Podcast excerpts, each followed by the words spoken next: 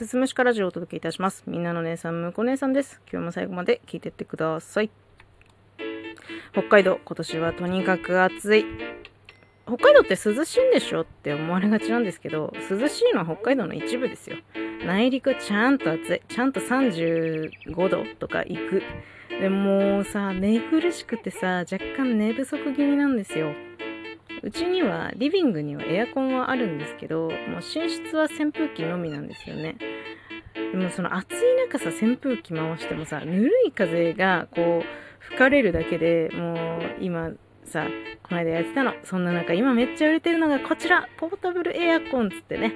取り付け工事が必要なくて手軽に使えて低コストであると。あポータブルこれじゃんと思ってもう早速休み使って家電量販店に行ったんですよしかしね、あのー、考えることはみんな同じでね、どこ行ってもね、売り切れで取り寄せが必要ですよ、予約待ちですよってなってるんですよ。で、取り寄せしても手に入る頃にはきっと暑さも落ち着いているだろうという頃なんです。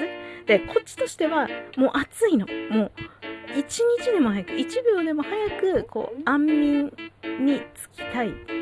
今すぐこの暑さをどうにかしたいと思っているんですね。だからもう今日の夜から快適な睡眠をポータブルエアコンでって思ってたんですけど叶わなかったわけですよ。でまあ最後の砦みたいな感じで家電量販店回った最後にドン・キホーテに行ったんですね。そしたらウィンドウエアコンっていう名前のものが売ってたんですよ。窓のところに置いてでなんか窓の外に排熱しなきゃいけない。ただその窓の高さがあるのでその高さぴったりに合わせるために別売りの枠が必要になるらしくて。でうちは窓がすごく大きいんですよ。でエアコン全然置けるんですけどすごく余白が空いてしまうんですね。なのでそこを埋めるための枠が必要だと。で店員さんに聞いたんですよ。そしたらね枠だけ取り寄せになりますって言われて。本体あんのに。でその枠の入荷はシーズンオフになるって言われて。でもうさもう何軒も家電量販店はしごしてね。でドンキでやっとエアコン見つけたってなってさ今度枠がないっつってさもう心の中では鬼が暴れてるんですよ。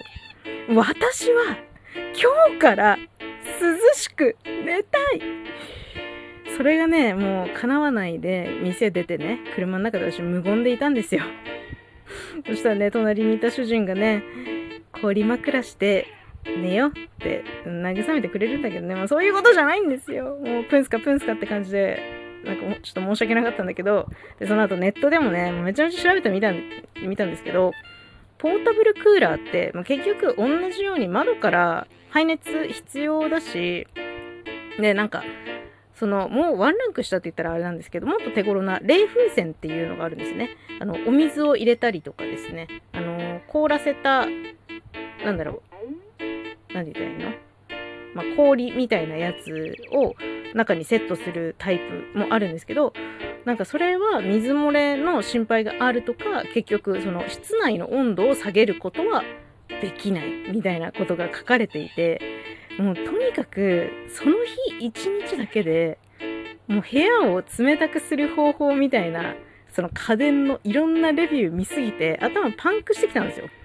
でも何にも考えられなくなって、いやもういい。もうめんどくさいって、もうね、サジを投げてね、もう寝不足だから頭も回らないわけです。でも本当なら、こうなる前に対処しなかった私が悪い。んだけど、もう腹立ってきて、なんなん？みたいな。もう暑いし、なんなん？みたいな。エアコンも売ってないし、もう何なの？何なの？みたいな感じでね、本当に腹が立ってきて、で天気予報を見るとさ、まだ暑い日が続くじゃん。だから天気予報にもイライラすんの。もうね、辛い。考えたくないですよ。もう寝れてないから、もう一回起きて、昼間リビングでエアコンかけながら寝てるんですけど、なんか、ちょっと前の収録で、最近2時間ぐらい早く起きれてますみたいな感じで、ウッキウキで収録してたんですけど、それもね、結局、昼間のお昼寝のせいで、早く起きれなくなってしまってますね。うん、それができてないのもちょっと自分の中でストレスですね。本当もうこれ聞いてるエアコンある方はですね、遠慮してはいけないですよ。もう寝れないと私みたいになりますから、このイライラをためないためにも、なるべく快適な空間で寝ましょうというわけで、心の鬼が暴れている向こ姉さんでした。最後まで聞いていただいてありがとうございます。また次回もよろしくお願いします。